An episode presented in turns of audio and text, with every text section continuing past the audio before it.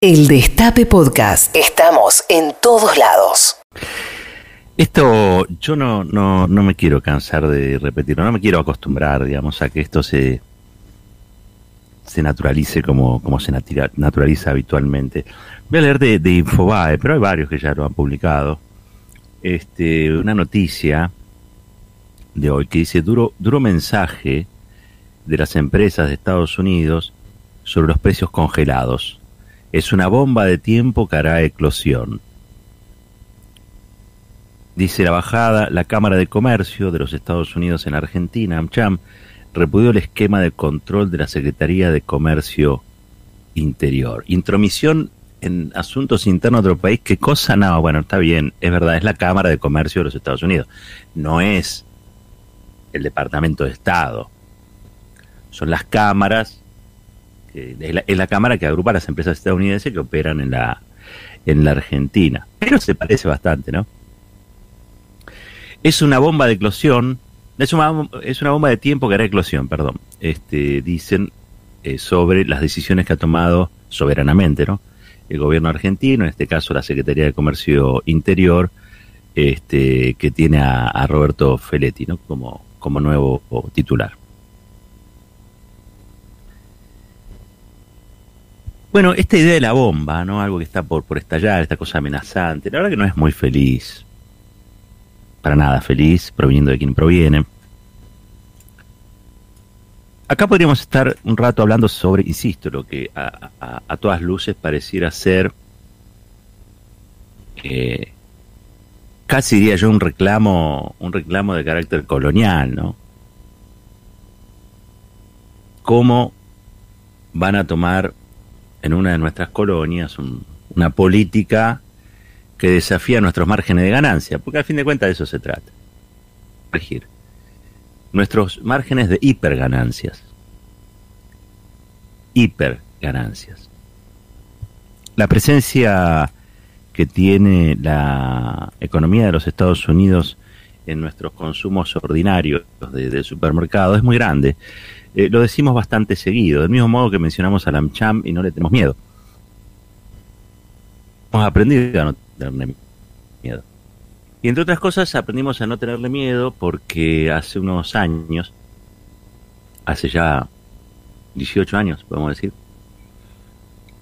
llegó un argentino que lo primero que advirtió es que las decisiones no se tomaban aquí en la Argentina, sino que se tomaban en los Estados Unidos. Ese argentino se llamó este, Néstor Carlos Kirchner e inmediatamente modificó esa realidad. Vamos a decir que había habido relaciones carnales, mm, de la Rúa también. Bueno, fue a partir de, bueno, con Eduardo Valde lo dejo a su criterio, pero fue a partir bueno, de, de Néstor Kirchner que se empiezan a tomar decisiones soberanas y tal es así, tan soberana, tan soberano fue su gobierno, tan respetuoso de la voluntad popular, tan fiel al mandato que había recibido de mejorar la calidad de vida del pueblo, aún teniendo que desafiar a las corporaciones, que no es un lugar cómodo. Yo lo escuchaba a Máximo Kirchner otro día, allí en Lanús, en el microestadio de Lanús, y, les tengo que confesar que me dio miedo por él dice cosas que nadie se anima a decir. Dice cosas que el, ¿qué digo? El, el, el 90% de los políticos que yo conozco juzgarían inconvenientes. Claro, la, militancia se euforiza, pero eso tiene costo. Todo lo que dice Máximo Kirchner tiene costo. Si no veamos lo que ha ocurrido con Cristina Kirchner, o con el propio Máximo, o con su hermana Florencia no es fácil enfrentar a los, a los poderosos. Yo por eso, cuando veo que hay alguien que toma la decisión de desafiarlos, y me estaba acordando de Néstor Kirchner allí en el 2005, en Mar del Plata, en el No al Alca, ¿eh? y yo creo que a, esa persona que toma esa decisión, eh, producto del mandato popular recibido en las urnas, hay que defenderlo sobre todo cuando puede, luego en los hechos, refrendar que esas decisiones que tomó mejoraron la calidad de vida de su pueblo. ¿Qué era lo que su pueblo le pedía? Ni más ni menos. Es como, yo no te pido que me bajes la luna, ¿no? pero haga, hace que nuestros sueldos lleguen a fin de mes, hace que podamos volver a tener unas vacaciones, hace que podamos hacer unas comilonas en familia. Todo eso estaba allí, hace que nos volvamos a sentir orgullosos de la Argentina. Todo eso estaba allí este, como reclamo en esa Argentina dolorida a la que llega Néstor Kirchner como para gobernar, ¿no? Y de a poquito, todos los días un poco, porque de eso se trata, todos los días un poco, ese gobierno empezó a sentar las bases lo que iba a ser el, otro gobierno kirchnerista, el Cristina, el segundo y el tercero, en los que la situación de vida de millones de argentinos y argentinas mejoró. Si eso ha sido reconocido suficientemente o no, o la mitad lo hizo y la otra mitad no, hay gente que se enoja porque la vida es injusta, y sí. Y está bien, porque si del enojo, del enojo puedes hacer un, un combustible de, lucha para hacerla mejor, este, bienvenido sea el enojo. Pero también es cierto que no hay que desayunarse todos los días de que la vida es injusta. En todo caso, habrá que batallar para lograr otra cosa, para lograr algo distinto. Pero yo creo que sí hay que jugársela por los que se la jugaron, porque si no, no tiene sentido esto. No, no estamos hablando ni de la Primera Guerra Mundial, ni de la Segunda Guerra Mundial, ni de la Tercera Guerra Mundial. Estamos hablando de otras cosas. Estamos hablando de, en una democracia, cómo se ejercen las representaciones y aquellos dirigentes que las ejercen, si las cumplen o no las cumplen. Y si las cumplen, de qué modo lo hacen. Y cuáles son las consecuencias que deben pagar este, si las incumplen. Porque, a ver, si incumplen algo con el pueblo, el pueblo los deja de votar. Listo. Le pasó a Duarte, nunca pudo ser presidente por, por voto popular. Nunca, lo intentó, pero nunca pudo ser presidente por el voto popular. Eh, y así podríamos seguir con otros, pero no importa. Ahora, si lo que hace un gobierno es para cumplir con su pueblo, incumplir con los poderosos, eso tiene un costo, enorme costo. Tratar de modificar la estructura, el statu quo de la Argentina, que es un statu quo muy complicado, tiene un costo. Miren, cuando matan a Mariano Ferreira, es evidente que allí lo que había era un movimiento de placas al interior del sistema. Que el kirchnerismo estaba de algún modo agitando. Y ese fue un escenario realmente terrible para Mariano Ferreira, para la militancia del Partido Obrero que compartía su lucha, pero también para un gobierno que quería hacer las cosas diferentes a lo que habían sido los sucesivos gobiernos que pactaban con esas mafias sindicales. Y Néstor no pactó con la mafia. Por eso los asesinos de Mariano Ferrari están presos. Hay que ser como Néstor, siempre. Y como Cristina, digamos, me parece, digo, pero en términos políticos, la, la gente, y creo que esto Néstor lo interpretó muy bien, no le hubiera perdonado la impunidad. Porque esos pibes, de esos pibes, de esa militancia joven, estaba nutrido ese tiempo histórico, ese tiempo político. Es en ese contexto que nace la Campo y otras agrupaciones juveniles, donde de alguna manera se refunda la militancia juvenil, la, militancia política juvenil en la Argentina. Néstor no podía actuar de otra manera. Si actuaba de otra manera dejaba de ser él, pero sobre todo dejaba de representar a los que él quería representar. Por eso a mí me, me dio miedo el otro día cuando lo escuché a, Máximo Kirchner. Y me dio miedo porque no sé cuántas verdades soporta este sistema,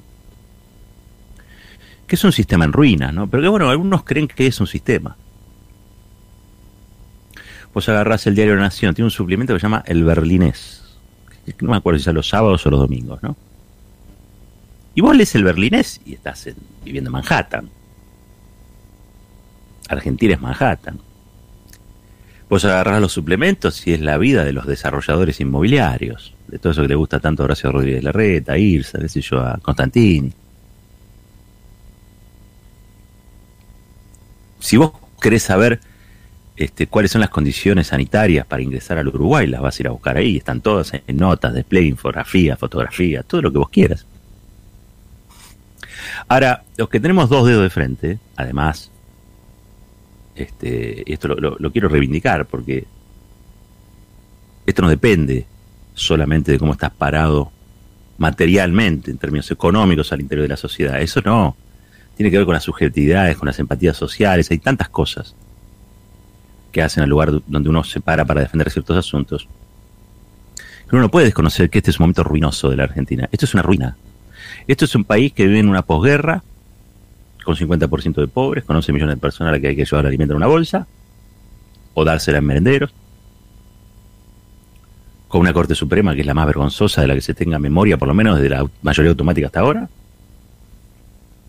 con un poder judicial en el que nadie cree, este, con un expresidente que aparece involucrado en el derribo de un gobierno constitucional en un país hermano como Bolivia y aquí dentro derribando todas las instituciones a partir de el espionaje, el espionaje a familiares de los submarinistas muertos del, del, San Juan, lo de menos. Incluso el espionaje a, su propio delfín político, Horacio Rodríguez Larreta. La verdad es que si vos querés pensar en términos institucionales, en términos socioeconómicos, en términos culturales, este país es una ruina.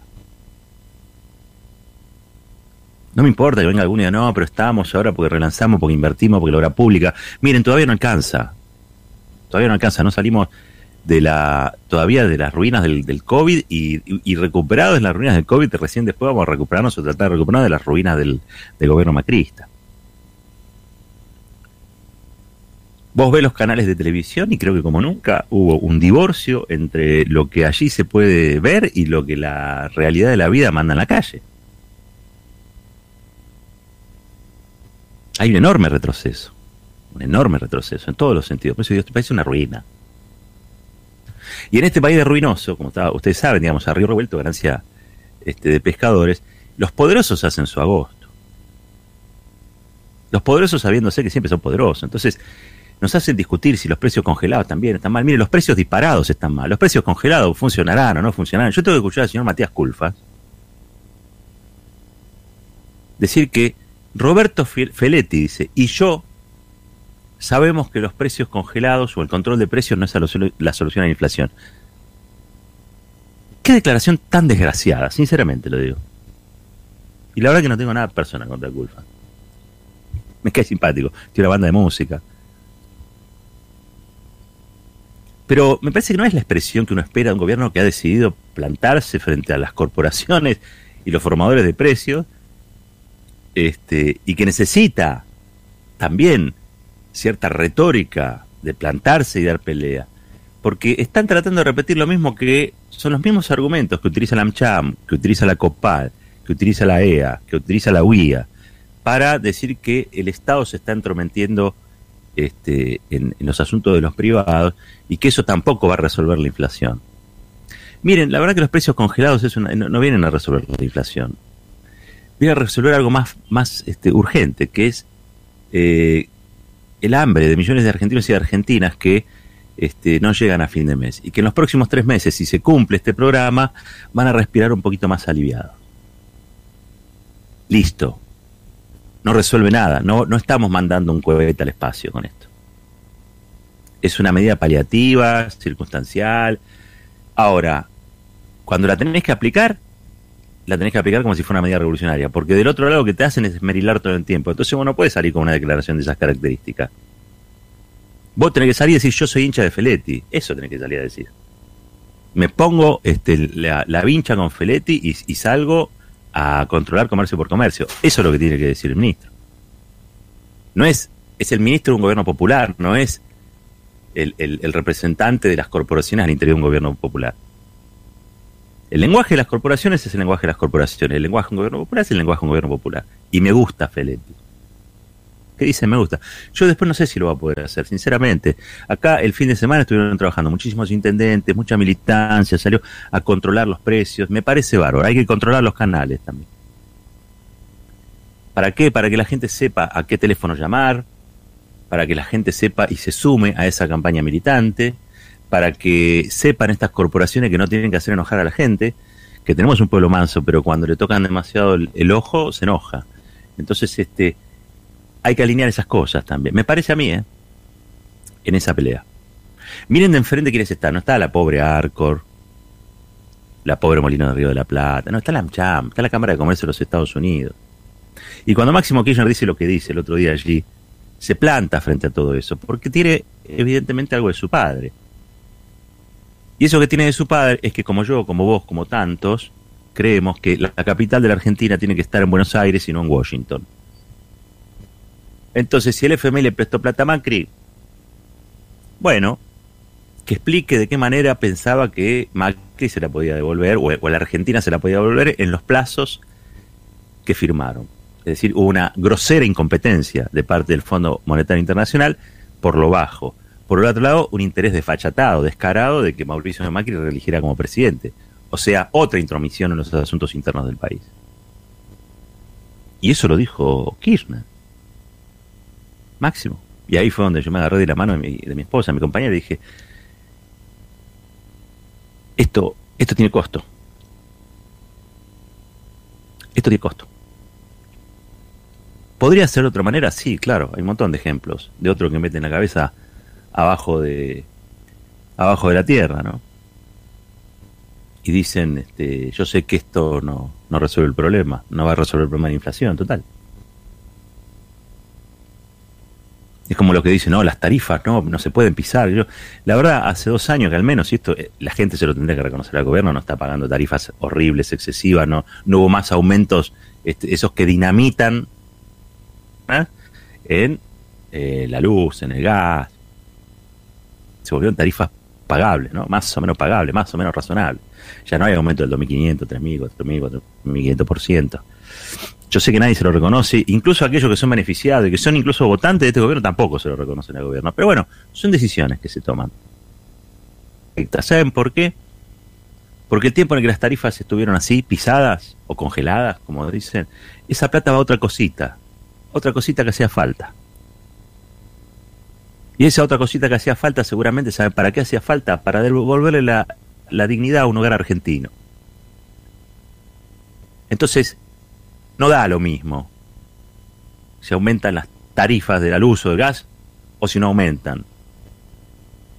No es que hay que mirar todo bajo la lupa, con la lupa de las corporaciones y de las empresas. No, pero se van a fundir las empresas que producen energía. La que se fundió es la gente. La gente. La que no da más es la gente. Y el Frente de Todos vino a representar eso, así que no puede traicionar eso. Por eso están ahora en los problemas en los que está. Porque había muchos que querían que era una cuestión de, como dijo Máximo, ¿eh? esto lo, escuché, de, era una cuestión de formas y no de fondo. Era de formas y de fondo, vienen por todo. Se empoderaron muchísimo en esos cuatro años de macrismo algunos. Y esa Argentina, en la que primero están las empresas y después está la gente, se hizo carne en muchos y en mucha dirigencia, sindical, eclesiástica, bueno, empresaria que le voy a decir, cultural, cultural, educativa. No podemos negar esas cosas. Han preparado una sociedad para convivir con un 50% de pobres. Y frente a eso hay que rebelarse, porque del mismo modo están tratando de entrenar a una sociedad para que pueda convivir con una deuda a 100 años está pagando. ¿Saben con qué? Con las zapatillitas que le van a faltar al pibe o a la pibita que tenía que ir a estudiar. Es así de sencillo, lo que no está en un lugar está en otro. La que le van a sacar a todo el piberío y a todo el argentino es lo que va a aparecer después. En las arcas del Fondo Monetario Internacional, donde van a celebrar que a otro país le cobraron una deuda, que se le inflaron todo lo que podían y que a través de ese endeudamiento le pudieron manejar la economía. Y a través del manejo de esa economía, las empresas extranjeras en la Argentina, las transnacionales y el sistema financiero hizo grandes negocios, porque hicieron grandes negocios con la economía especulativa de Macri. Y también la AmCham, que ahora reclama por los precios congelados, hizo grandes negocios con Macri y grandes negocios con el gobierno del Frente de Todos. Se acabó. Los que, los que tienen que hacer negocio ahora, el que tiene que hacer negocio es el pueblo. Si no hace negocio el pueblo, entonces démosle la llave. Démosle la llave a Aranguren, de vuelta. Decía Aranguren, perdón. Creímos que eras el representante de Shell en un gobierno democrático y nos asustamos. Y en verdad, sos un genio. Te queremos dar el Nobel. ¿Por qué la uva no lo felicita? Gana no le falta, ¿no? A Barbieri, a Richard, a todos esos. Hay que dar vuelta a la Argentina como una media. Esto no le sirve a la grande mayoría, pero sin ninguna duda. Como también se lo escuché decir a Máximo, y yo sé que esto tiene costo.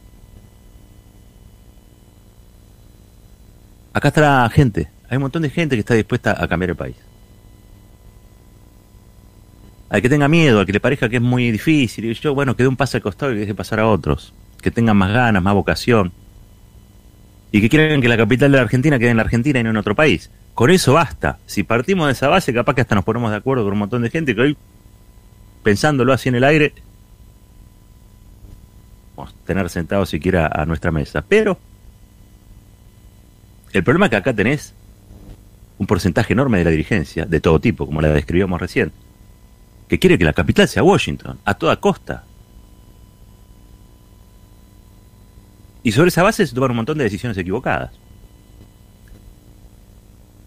Por ejemplo, boicotear el, el, etiquetado frontal, que también lo hizo la Cámara de Comercio de los Estados Unidos en la Argentina. Entonces la pregunta es, ¿de quién es el comercio de la Argentina? ¿De la Cámara de Comercio de los Estados Unidos o de los argentinos y de las argentinas? Miren qué básico que es. Miren qué básico. La inflación. Yo no sé si la inflación la producen los precios. Yo lo que creo es que hay puja distributiva. Y creo que hay cuatro vivos o cinco vivos que se están queriendo quedar con todo lo que es la reactivación económica. Pero ¿saben qué es la reactivación económica? Todos los pesos, eso que llaman la platita, la platita, todos los pesos que el Estado Nacional puso a circular para poder garantizar la reactivación, la reactivación de una economía que estaba muerta por culpa de Macri después del COVID. Entonces, circulando, ¿qué quieren? Aumentar los precios para llevársela a la casa y después fugarla, porque esa es la otra. ¿Y fugarla a dónde? A todo un sistema financiero, legal e ilegal, bancado también por el Fondo Monetario Internacional. Así que yo sé que hay una denuncia que hizo la Oficina Anticorrupción. El presidente Alberto Fernández denunció al Fondo Monetario Internacional. Pidió a la justicia federal que investigue. Pero ¿saben qué? La justicia federal no va a hacer nada.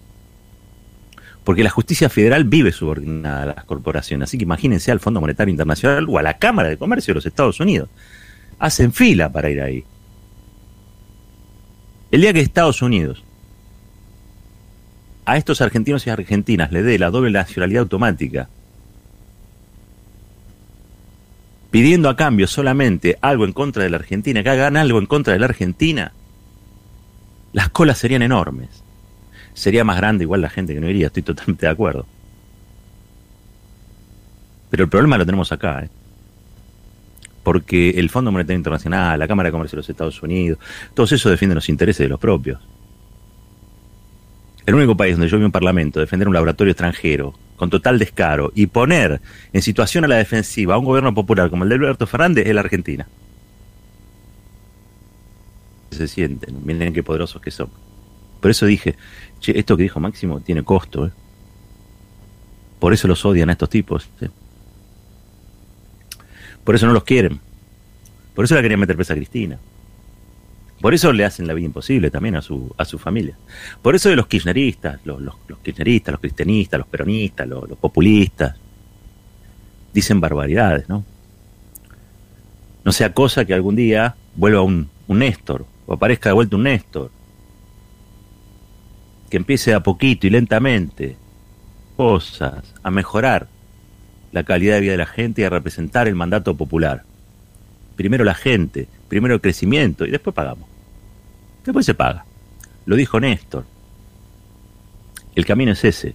Cualquier otra alternativa que quiera dejar felices a la vez al mercado, al pueblo, al Fondo Monetario, a la gente, es una fantasía la peor de las fantasías. Una fantasía que nos va a tener en el terreno pantanoso del neoliberalismo por décadas. Hay que romper. Esto es Fuerte y al Medio. El Destape Podcast. Estamos en todos lados. El Destape Podcast.